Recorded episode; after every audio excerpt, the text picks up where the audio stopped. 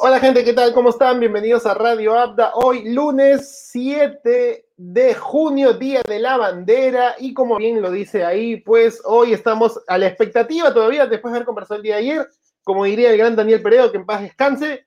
Si no sufrimos, no vale. Pero hoy tenemos un, colega que ha, vuelto, regresa a las canchas y justamente para hablar de tres temas que hoy día nos pueden llevar un poco más a entender qué ha pasado en el mundo del fútbol a pesar de haber tenido elecciones. Y es Obviamente, y antes que nada me presento, el tío Abda aquí se presenta, una vez más, no se olviden seguirnos en las redes sociales, somos Radio Abda, eh, estamos en Facebook, Twitter, Twitch, YouTube, Spotify e Instagram, y ya nos puedes ver automáticamente ahorita desde Facebook, Twitter y Twitch, y automáticamente termina el streaming, pues aparecerá en YouTube, e Instagram, y para que nos escuches si no nos quieras ver la cara, en Spotify. Pero hoy invito una vez más, como les dije, a el gran 9, que está hoy. ¿Cómo estás? Una vez más, bienvenido y de vuelta. Qué bueno verte de nuevo, 9. ¿Cómo estás?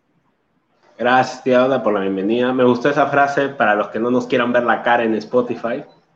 Este, muchas, muchas gracias por la invitación nuevamente para poder hablar, estando aquí después de un tiempo, con todo más tranquilo, esperando ver sobre todo quién gana, tía, quién gana, en qué nos va a pasar durante los próximos cinco años. Pero ese ya será motivo para otra conversación. Ahora lo que más nos importa es el fútbol, que está en un momento muy, digamos, aquí en Sudamérica muy ajetreado y en Europa pensando más en lo que es lo futbolístico, que es lo que siempre debería pasar en este deporte. Sí, tal cual, de acuerdo contigo, el mundo del fútbol pues nos deja con muchas dudas y, hablando justamente de fútbol y hablando de la coyuntura actual en el Día de la Bandera peruana, ¿no? El día que recordamos eh, la gran batalla de Francisco Sagasti, digo, de Francisco Bolognesi, este, en la batalla de Arica. Son igualitos, sí, son igualitos. Ah, el, último cartucho. Eh, yo quería, quería preguntarte más bien un poco con, este contexto de que ninguno de los candidatos habló de fútbol, ni habló de deporte en general.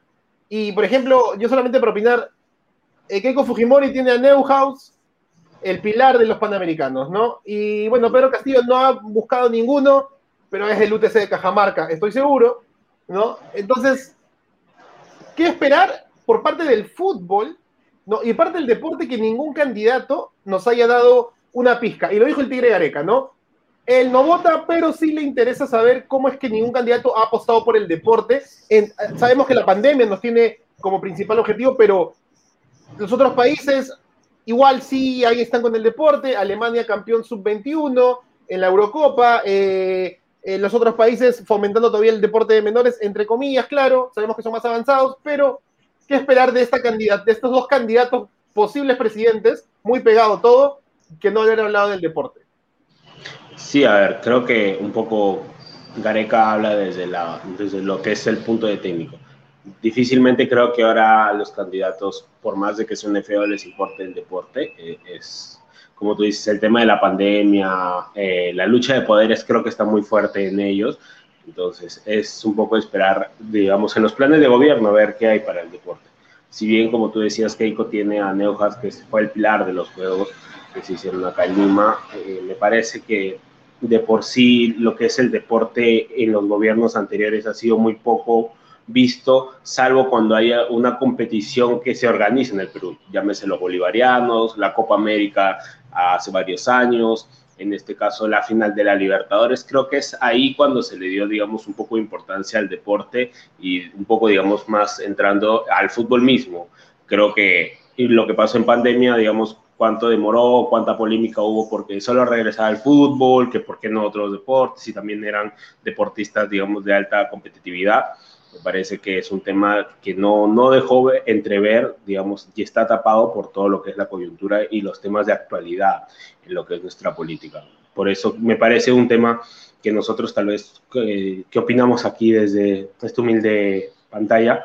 Eh, esperamos que eh, cuando ya llegue, quien llegue, sea Castillo, sea Keiko, se le dé prioridad también al deporte, que es uno, creo yo, es uno de los pilares por los cuales se puede salir adelante también como sociedad totalmente de acuerdo contigo. Eh, de hecho, hay, una parte importante, creo yo, que es mucho más fácil usar los colores de la selección o los colores patrios a simplemente apoyar esto, ¿no? Incluso la misma candidata de Fuerza Popular dijo, mucha suerte a la selección, esperemos que gane, y lo mismo pasó con Pedro Castillo, que la camiseta diciendo que no se mancha, pero eso fueron, como diría el buen, el buen Oreja Flores, ¿no?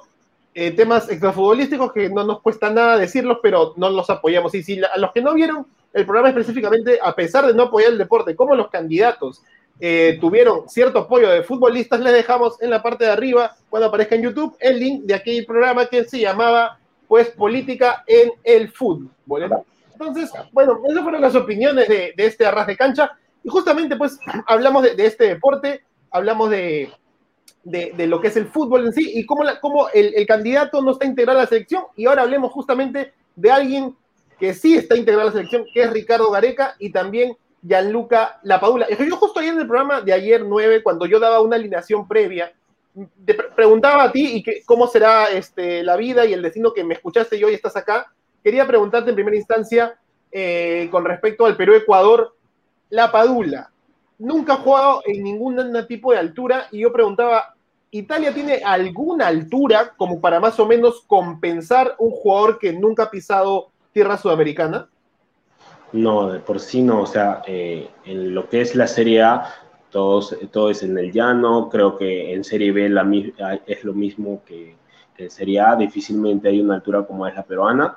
En este caso, en Ecuador mucho más, sobre todo sabiendo que se va a jugar en el estadio del LDU.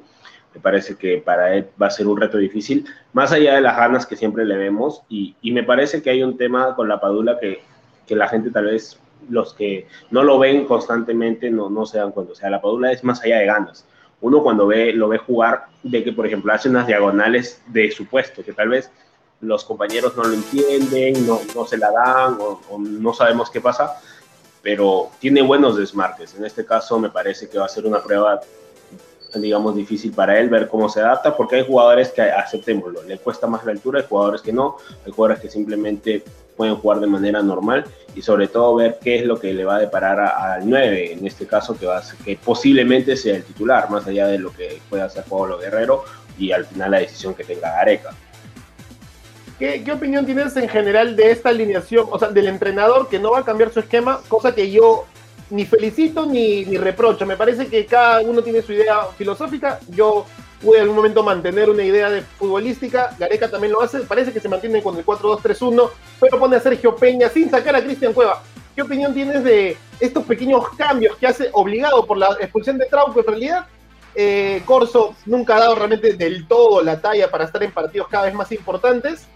Y la última pregunta de, de este análisis es decirte, Perú a cinco fechas jugadas en las eliminatorias anteriores solamente tenía cuatro puntos. O sea, al final de seis partidos, Perú solamente llegó con cuatro puntos. Hoy Perú podría repetir esa, esa hazaña y volver a la Copa del Mundo.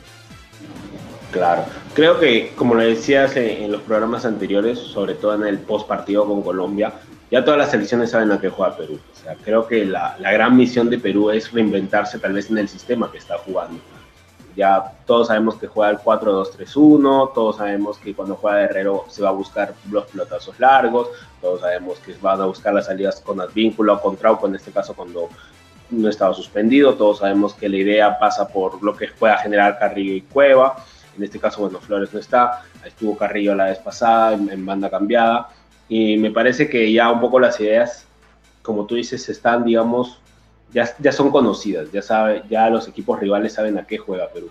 En este caso, si es que ingresa Peñas por Cueva, si es que juega Peña con Cueva, porque en la semana he visto muchas alineaciones que pueden salir, digamos, una más difícil de entender que la otra, y si juega la Padula, pues también es, es, es un poco, digamos, ¿cómo decirlo? Si juega mal, van a decir, ah, ya ves, ¿por qué pusiste la Padula? Tenía que entrar Guerrero, y si juega bien, van a decir, oh, ya ves, la Padula era El Salvador entonces creo que hay que ver todo el contexto, no solo, como dicen, no solo ver el árbol, ver todo el bosque, ver el mejor funcionamiento que puede tener Perú. En este caso, como concuerdo con lo que dices de Corso, me parece un jugador cumplidor, más no un, alguien que se salga del molde, digamos, alguien que te pueda ofrecer algo más allá de lo que pide su posición, más allá de lo que pueda hacer, digamos, en este caso, si es que es titular o si sigue al vínculo en la banda, ya sea de lateral o de extremo y me parece que sí, un poco a veces Gareca peca de, de, constante en el sentido de que, como te lo decía tal vez detrás de cámaras, a veces sigue pensando que sigue jugando el mismo equipo de la eliminatoria pasada, que no cambió las ideas, que tiene que jugar de la misma manera y que los jugadores van a dar el mismo resultado, con los mismos métodos. Me parece que ya ahora son jugadores que tienen más edad, en algunos casos de mayor maduración, como el caso de Abraham, como el caso tal vez de Araujo. Me parece que en otros casos tal vez el tema físico también ya pasa, digamos, factura en algunos casos. Creo que el tema de Guerrero es algo que todo el mundo digamos que tuviera un poco de conocimiento, sabía que a Guerrero le iba a costar el regreso, en este caso para el partido contra Ecuador, me parecería una apuesta muy arriesgada ponerlo desde el inicio, más allá de que la Padula tal vez nunca ha jugado en un terreno así, me parece una apuesta muy arriesgada poner a Guerrero. En este caso, los jugadores que llegaron con las justas, Carrillo, llámese Carrillo, Ruidías, me parece que también en este caso de Carrillo, a ver, me parece que yo ya he dicho, o sea, Carrillo es un gran jugador, pero donde le toca, digamos, salir, digamos, de ese molde, ser un definidor, si bien lo ha hecho en las primeras fechas, le sigue costando ese, ese nivel. Y si, digamos, para a eso le sumas que tal vez Cueva no está en su nivel, que no está Flores, o sea, el conjunto no, no ayuda a las individualidades y viceversa, las individualidades no ayudan al conjunto. Totalmente eh, concuerdo una vez más contigo con respecto a este punto. Me deja mucho pensando esa pequeña frase que llegaste a decir de que tal vez a la Padula, eh, o sea, yo, yo la vez pasada hice un comparativo muy similar con esto de matar, matar jugadores o matar imágenes, ¿no? Como tú dices, si la Padula va, no corre en altura, se desoxigena muy rápido, no sabe mantener la respiración, de alguna manera pues terminaría afectándole y la gente diría, pues oye, y Paolo que ya había jugado, que ya había metido el pase de gol la vez pasada ante, el mismo Ecuador, eh, podría pasarle factura. Me parece que no jugaría yo con la Paula de inicio, creo que lo dejaría ver cómo se tramita. Incluso la selección viaja recién hoy día. No, va, no viajó ayer, no, o sea, entrenó ayer, viaja hoy día, es decir, que la rica sopa de cóndor del Beto Carranza, como le dijimos ayer, debería hacer efecto, porque si no, la altura les va a chocar automáticamente, lleguen hoy día a Quito, eh, y el caso más es la Padula, ¿no? Por ahí creo que me parece un poco eh, arriesgado de Gareca, pero también por otro lado hay mucho punche por parte de ellos, pues, y habría que ver eh, justamente por la Padula, tal vez por el mismo Marco López y su oportunidad, ¿no? Ahí veíamos imágenes del Chaca Arias, oportunidades de jugadores Sergio Peña, que creo que podrían dar un, contexto diferente. Como tú dijiste desde el inicio, todo el mundo sabe que juega Perú, también lo dijimos nosotros la vez pasada, creo que la idea es no cambiar la formación, sino cambiar jugadores que pueden darle otra idea de juego, no necesariamente te vas a moldar a, jugar con Jefferson siempre por derecha y a Pablo por nueve y a Trago que del centro, sino tal vez Marco López pueda ser un, un lateral que juega más al ataque como Advíncula, cosa que no te lo esperas, porque todo el mundo dice, ah, Advíncula trepa y Trauco da pase. Pero ¿qué pasa si Marco López es el que también trepa? Entonces ya el, cambias el contexto. Y si Sergio Peña, en vez de hacer el chocolate de cueva, hace chocolatada o hace leche con cacao, por ejemplo, que es diferente, ¿no? Y cambia el contexto y tal vez hasta André Carrillo termina entendiéndose mejor con él. Y bueno, Peña es el sobrino, el sobrino de Paolo, así que entre familia podrían quedar mejores los goles, ¿no? Pero bueno. Claro, y también, disculpa que te corte, estaba pensando justamente eh, un poco, digamos, tal vez en los memes que sale, pero que esconden tal vez una realidad que dice, ya, clasificar al mundial estuvo bien, clasificar a dos mundiales seguidos es vanidad. Pero creo que, a ver, hay una, dentro de esa frase puede haber una enseñanza que dices, o sea, ya está bien, clasificaste con estos jugadores que clasificaron a la, a la vez pasada. ¿Por qué no intentarlo ahora, digamos, con jugadores nuevos? O sea, de ampliar tanto, a ver, tantos años hemos hablado de esto de ampliar el universo de jugadores, que creo que al final cada entrenador es muy difícil que lo haga si es que sigue manteniendo solamente una base, o sea, más allá de ampliar. Paso con Autori, paso con Maturana, paso con Chemo del Solar, paso con Uribe, paso con, y pasa con Gareca. O sea, cuando encuentras un equipo que te haga sentir, digamos, en tu sistema una zona de confort, si podemos decirlo, tal vez es muy difícil, pero creo que ya llega el momento de donde Perú, o sea, tiene la capacidad para ampliar ese universo. Creo que antes sí era muy difícil por la coyuntura, porque los equipos, digamos, no sacaban muchas figuras, porque tal vez no se le daba la importancia al torneo de menores como se le da ahora, más allá del motivo por el cual se le da a la bolsa de minutos, de las contras, los pros y los contras que tenga esto, creo que ha sido una, una gran ayuda para encontrar un universo mucho más grande. Entonces, ¿por qué no seguir haciendo eso? Creo que mucha gente, la, la típica como siempre digo, el que no está siempre es el más importante. Ahora se dice por qué Peña no está, por qué no juega este Araujo, o si Farfán no hubiera estado, o sea, siempre va a ser así. Pero creo que ya es hora muchas veces, como lo decimos siempre, de que estos jugadores que están en crecimiento, darles la oportunidad. Y más allá del contexto que siempre es importante, porque no es lo mismo que alguien debute en un contexto favorable que en un contexto desfavorable. no es lo mismo.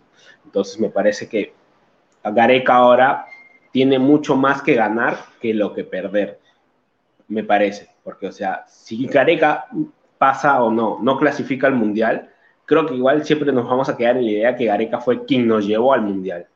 Entonces, eso, eso nadie lo va a negar y ese logro nadie se lo va a sacar. Entonces me parece que por ahora Gareca tiene más que ganar intentándolo con, con nuevos jugadores que lo que puede perder.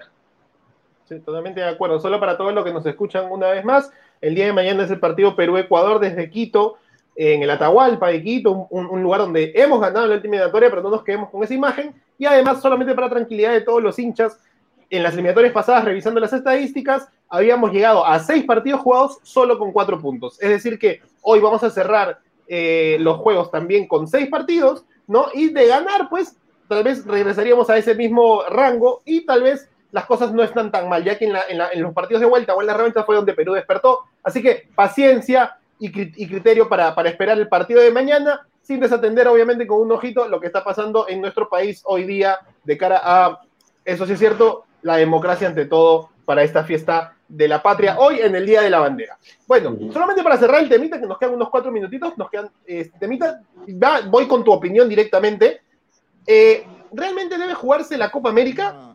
Y te dejo, primero, antes que nada, perdón, solamente las últimas palabras de Tite al público, porque mañana Brasil hablaría directamente sobre si va a jugar o no y todo el chongo político deportivo que está jugando. Te dejo, lo dejo un ratito con las palabras de Tite y automáticamente vamos con la opinión del 9.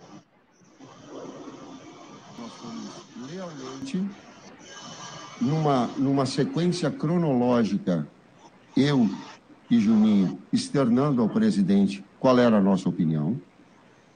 Na sequência, pedimos aos atletas para trabalharem e ficarem focados exclusivamente nos nossos, na nossa preparação para o jogo contra o Equador.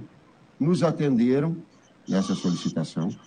Na sequência, solicitaram, Eric, uma conversa com o presidente, direta e lealmente falando a ele as suas opiniões, porque ela de todos os atletas ela está muito clara.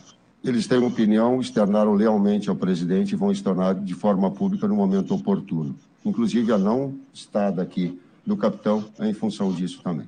Essa adversidade que acontece, sim, prejudicou, sim, todos prejudicou. Quando tu não tem foco numa coisa, ela te traz prejuízo. Compete a nós compete a nós todos, enquanto equipe, filtrarmos essa situação, fazer um grande jogo amanhã, ter o resultado que a gente mereceu. Bueno, ahí está. Eh, nueve un poco de contexto, pues fue lo último que dijo Tite, el entrenador actual todavía de Brasil, y fue antes del partido contra Ecuador que se dio el viernes pasado. Y está todo este tema que ahí tú lo has leído, lo has investigado. Bolsonaro quiere algo más político para que se realice la Copa América. Tu opinión en estos últimos minutitos que nos quedan del torneo y de lo que está pasando. Sí, a ver, creo que como todo, todo contexto que está dándose ahora a nivel mundial de la pandemia, los jugadores no son ajenos a esto. Son también personas, también se pueden contagiar, también en este caso tienen miedo de lo que es la pandemia. Me parece que cuando ya juntas siempre política con, con el deporte, difícilmente salga algo bueno. Lo que está haciendo Bolsonaro me parece totalmente una injerencia que hasta la FIFA podría investigarlo más allá de que si puede haber una sanción o no.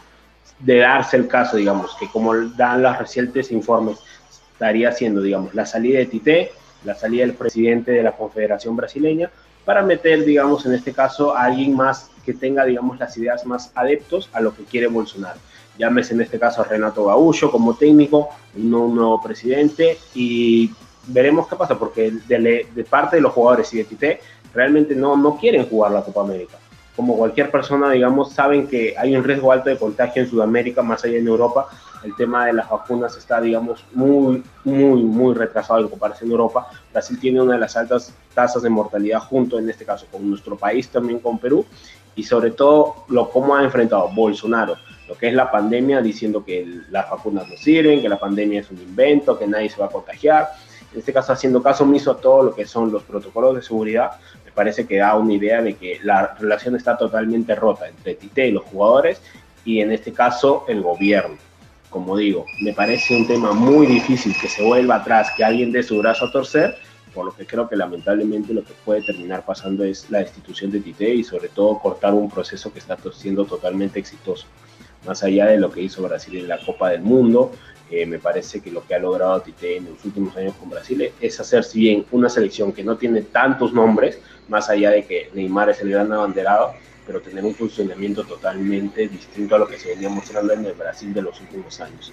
Entonces, cortar ese proceso me parece totalmente injusto y hasta de manera muy sorpresiva.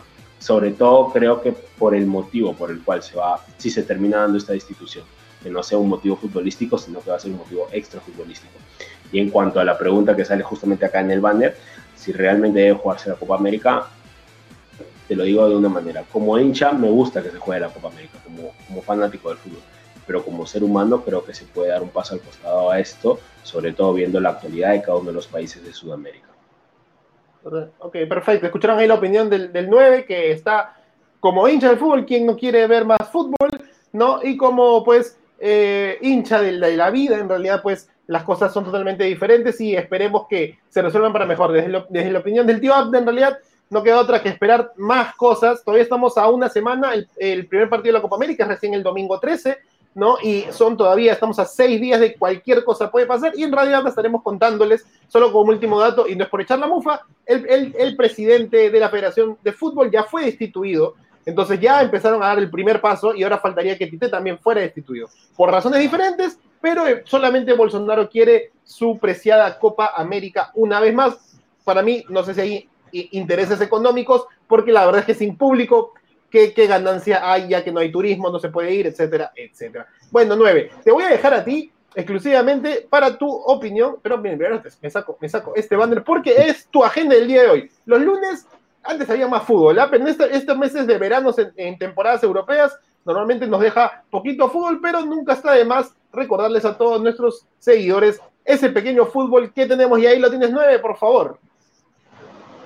Ahí hay. Tenemos, bueno, lo que son los amistosos FIFA que se están dando sobre todo en Europa como preparación a la Eurocopa. En este caso, la Ucrania de Shevchenko se enfrenta a la poderosa Chipre. Todos sabemos quién va a ganar, sobre todo Chipre, sabemos que le va a ganar Ucrania, eso es obvio, más que visto. Y sobre todo la difícil Alemania contra la potencia mundial Letonia. Sabemos que desde Letonia ya están confiados en la victoria, sobre todo el equipo teutón sale con mucho miedo ante la visita que tiene el día de hoy.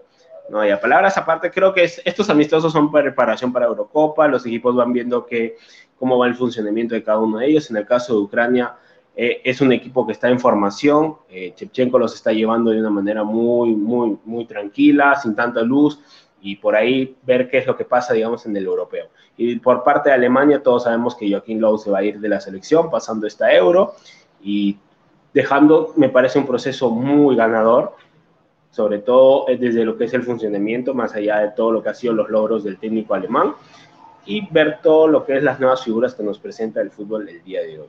Más allá de lo que dice el tío Abda, que tal vez ahora hay poquito fútbol, en lo poquito se puede disfrutar. Ya vendrán grandes competiciones, volverán las Copas Europeas, volverá la Eurocopa. Si se da la Copa América, bueno, como lo dije, como hincha se disfrutará.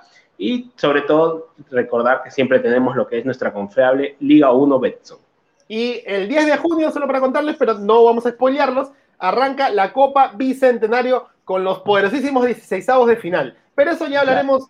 Con toda la fe al José Galvez, nuevamente. con toda la fe al poderoso Chimbote y un saludo para el ingeniero también. Bueno, nueve. Palabras de despedida en este gran programa, haciendo más 25 minutitos para informar a toda la gente mientras empieza su mañana, porque hoy, una vez más, Radio Abda, despierte pelotero, ya estás preparando tu café, seguro ya estás prendiendo tu laptop, o si tienes que ir al trabajo como el tío JC, ya estás chapando tu bus. Palabras finales, nueve, de este primer programa y esperemos volverte a ver en las siguientes mañanas. No, primeramente muy agradecido con la invitación, siempre es bueno regresar a como dicen, es bueno regresar a, uno, a donde uno es feliz. Creo que es muy bonito siempre estar hablando de esto, del fútbol, más allá de que tal vez a veces los temas no son tan bonitos. Creo que, que siempre hay que informar de todo, es parte de nuestra misión como, como Radio Abda, informar todo lo que está relacionado al deporte rey. Simplemente síganse cuidando, acá en el país a esperar con calma los resultados, gane quien gane, hay que poner el pecho sobre todo y, y ver qué es lo que pasa en los próximos años. No, como siempre digo, es difícil aceptar cuando no gana el que queremos. pero eso es parte también de lo que es la democracia. Entonces, a tener mucha paciencia, cuídense mucho a todas las familias, un abrazo a cada uno de, de las familias de cada uno de los integrantes de esta radio, más allá de que tal vez por ahora no podemos estar todos, créanme que hacemos lo, hasta lo imposible por poder estar, de verdad, de corazón y desde esta humilde pantalla un gran aplauso me parece para el tío Abda que sigue saliendo adelante con este proyecto, haciéndolo, digamos, en este caso con estos pequeños noticieros matutinos, ahí haciéndole la competencia a América Espectáculos de América Hoy. Pero... El burbujito también, el burbujito. Sí, sí, sí, sí, sí. Me parece que es una, una gran labor la que estás haciendo, tío Abda, y poderte acompañar en los próximos programas si los quiere. Y muchas gracias por la oportunidad, siempre digo. Gracias a ti, Nueve, por estar acá. Como siempre, como dice el Nueve, cada uno de, de este gran staff que ha empezado a lo largo de estos siete años, y como el Nueve justamente entenderá y compartirá, seguimos en América. Esto